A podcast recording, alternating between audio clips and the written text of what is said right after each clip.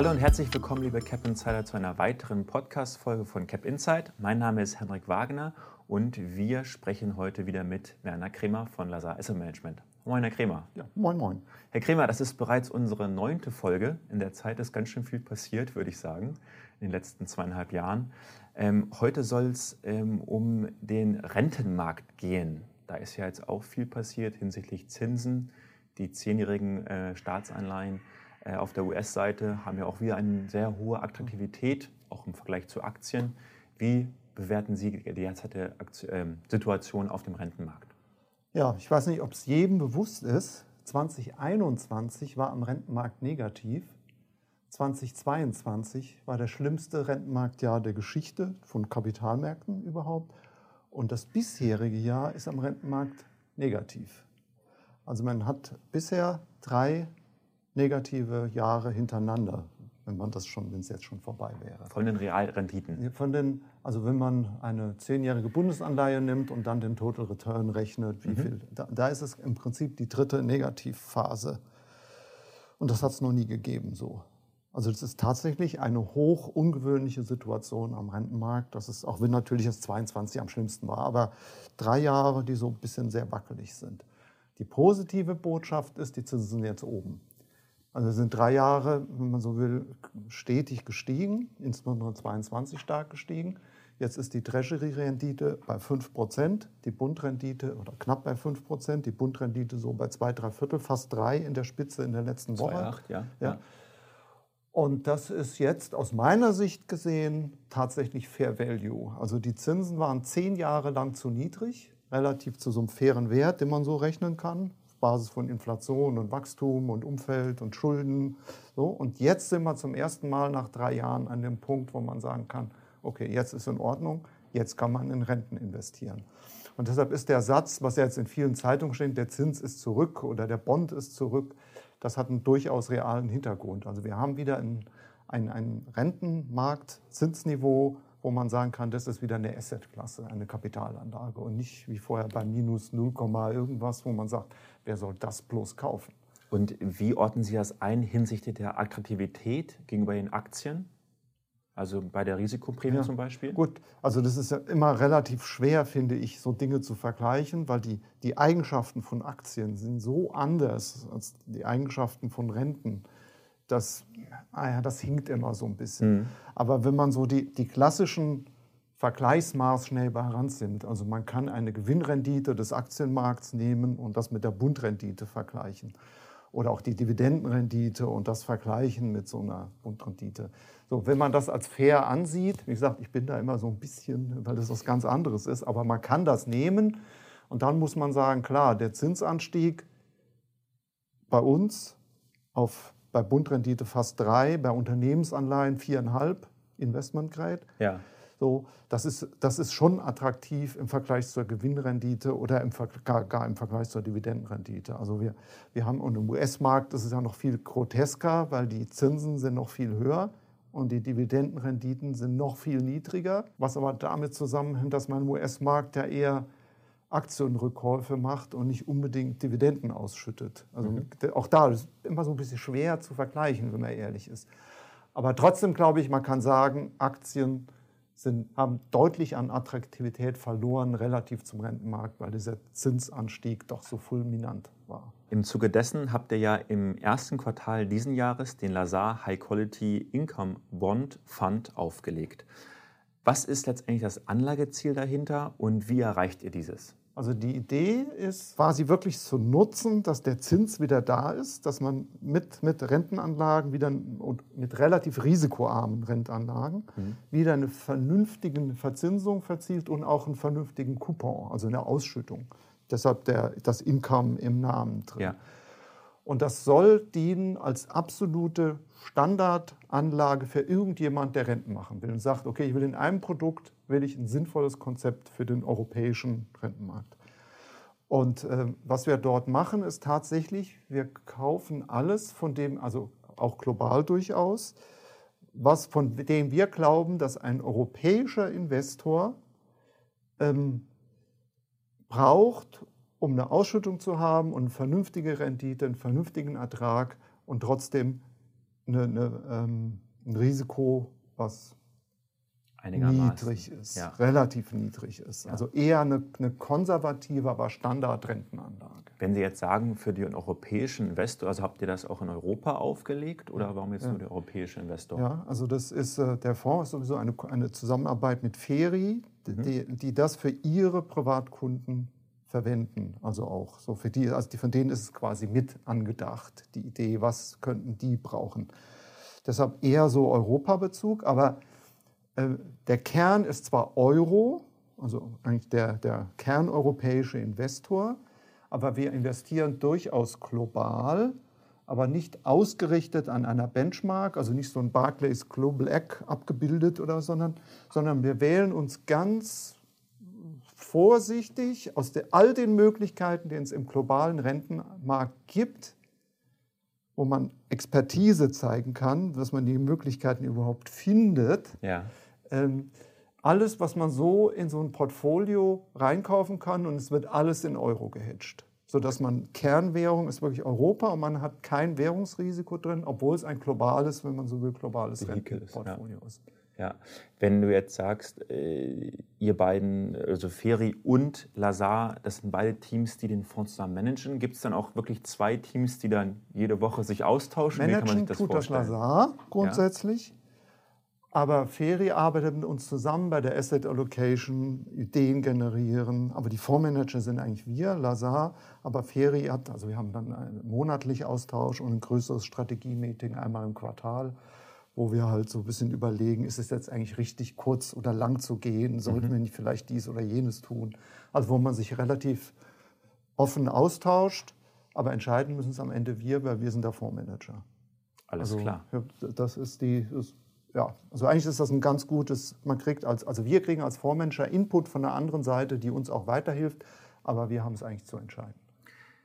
Jetzt hat mir gerade gesagt, globales Portfolio. Was für Anleihen kommen da rein? Ja. Ähm, also erstmal die erste Vorgabe ist Investmentqualität, also Rating bis maximal BBB minus, minus. also Investmentqualität. Soll ein bisschen ein Coupon da sein. Wie gesagt, man muss, also ein Ding, was beim Rentenmarkt auch nicht immer selbstverständlich ist, man muss genau wissen, was man da tut. Also nicht irgendwelche komischen Vehikel, wo man nicht so richtig weiß, wie wirken sich die aus? Und in Frage kommt alles, was es mit Investmentqualität gibt. Also Staatsanleihen, Unternehmensanleihen, Pfandbriefe oder Covered Bonds international, äh, irgendwelche von der EIB oder von der Weltbank oder alles, was es so gibt. Investmentqualität muss es haben und es muss für uns attraktiv sein. Also ich nehme mal gerade mal so zwei Sachen, die man überhaupt nicht da drin vermuten würde. Ja, gerne mal ein Beispiel, was ihr unter attraktiv meint, wo man genau. drüber nachdenkt. Ja. Und es ist Euro. Wie gesagt, der Bezug ist Euro. Zum Beispiel eine ganz große Gewichtung sind Pfandbriefe aus der Schweiz. Es denkt jeder, also ah, kommt die Frage, was, die haben auch Pfandbriefe? Ja, es gibt einen relativ liquiden, großen Schweizer Pfandbriefmarkt. Normalerweise sagen die Leute, ja, aber da gibt es doch keine Zinsen, das ist doch Schweiz, macht gar keinen Sinn. Was man da aber übersieht, und deshalb sage ich, man kann da seine Expertise zeigen, wenn man den Schweizer Franken in Euro hedgt, dann hat man nicht Hedge-Kosten, sondern man hat Hedge-Erträge. Und die sind über 4%. Nur durch das Hedgen hat man einen Zusatzertrag. Und mhm. dann die Schweizer Verzinsung. Und dann kann man da zwischen 5 und 6% Rendite haben. Hatte ich vorher noch nie gehört. Das, ja, ne, das, dafür und dass das sowas ist, und dann denkt man ja auch, Mensch, wenn irgendwo Qualität ist, ist das doch die Schweiz. Also jetzt ein Pfandbrief in der Schweiz. Ja, das ja. ist jetzt wirklich klar, das dreifach A ist völlig ridiculous. Und es steht eine Verzinsung, wo man normalerweise vermuten würde, boah, das muss ja ein Unternehmen kurz vom Kollaps sein, bei 6 Prozent oder so.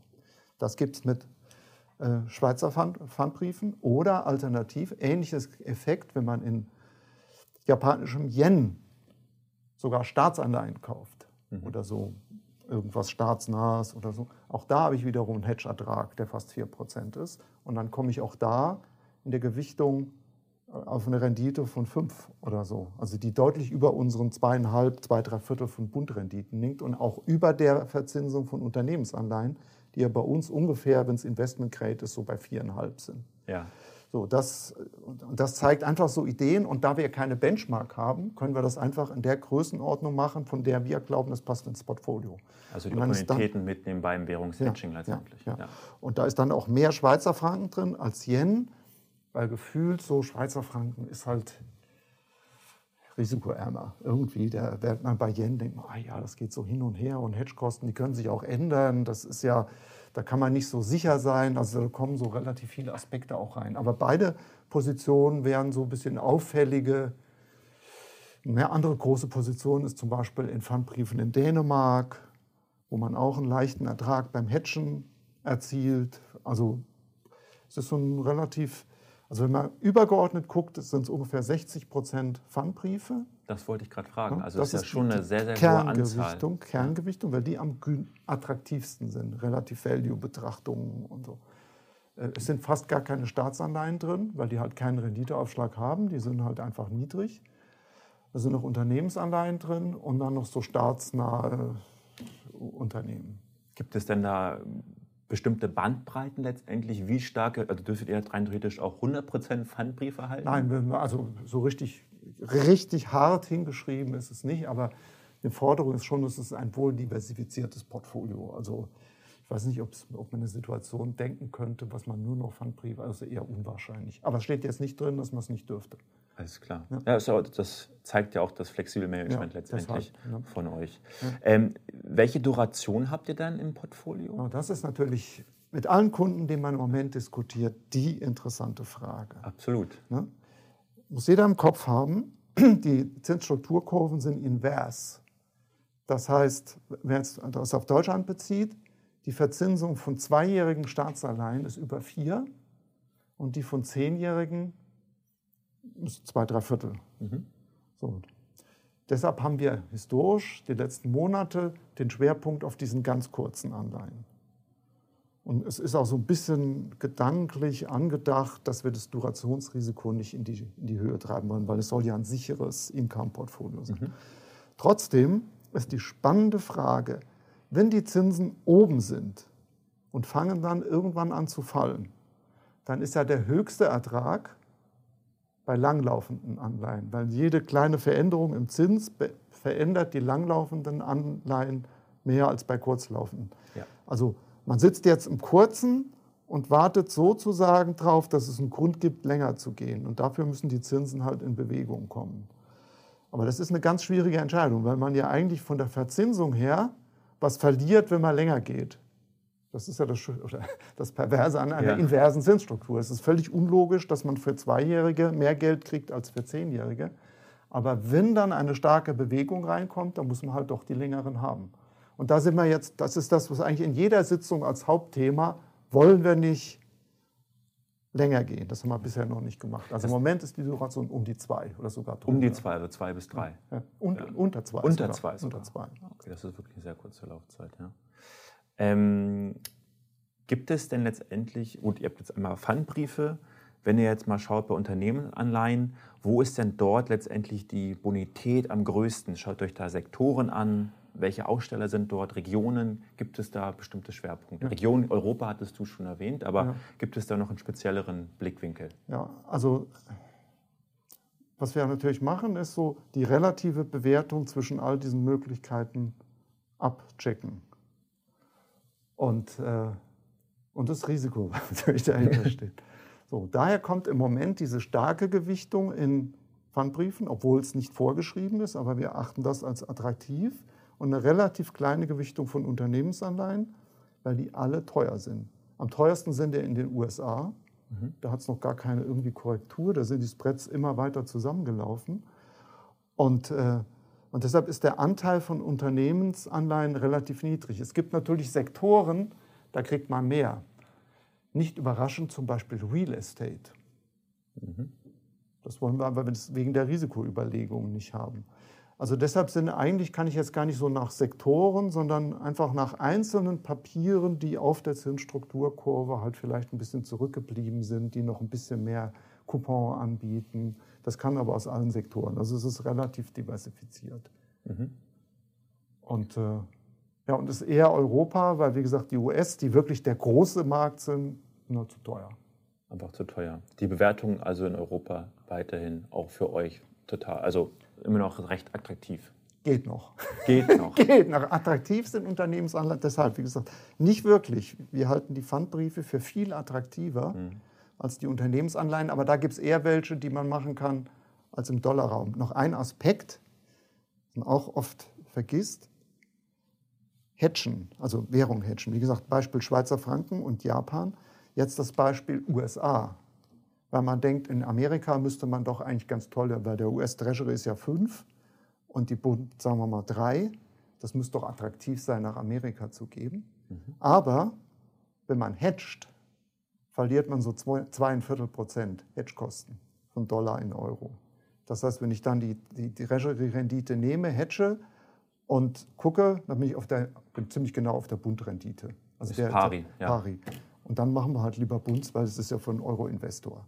Absolut. Es sei, denn, es sei denn, man würde jetzt vermuten, Renten sind einfach kompliziert, weil man tausende von Themen hat, dass jetzt die US-Zinsen richtig ins Rutschen kommen. Dann würden da trotz allem US-Titel auch nehmen, weil dann da Kursgewinne zu erwarten wären.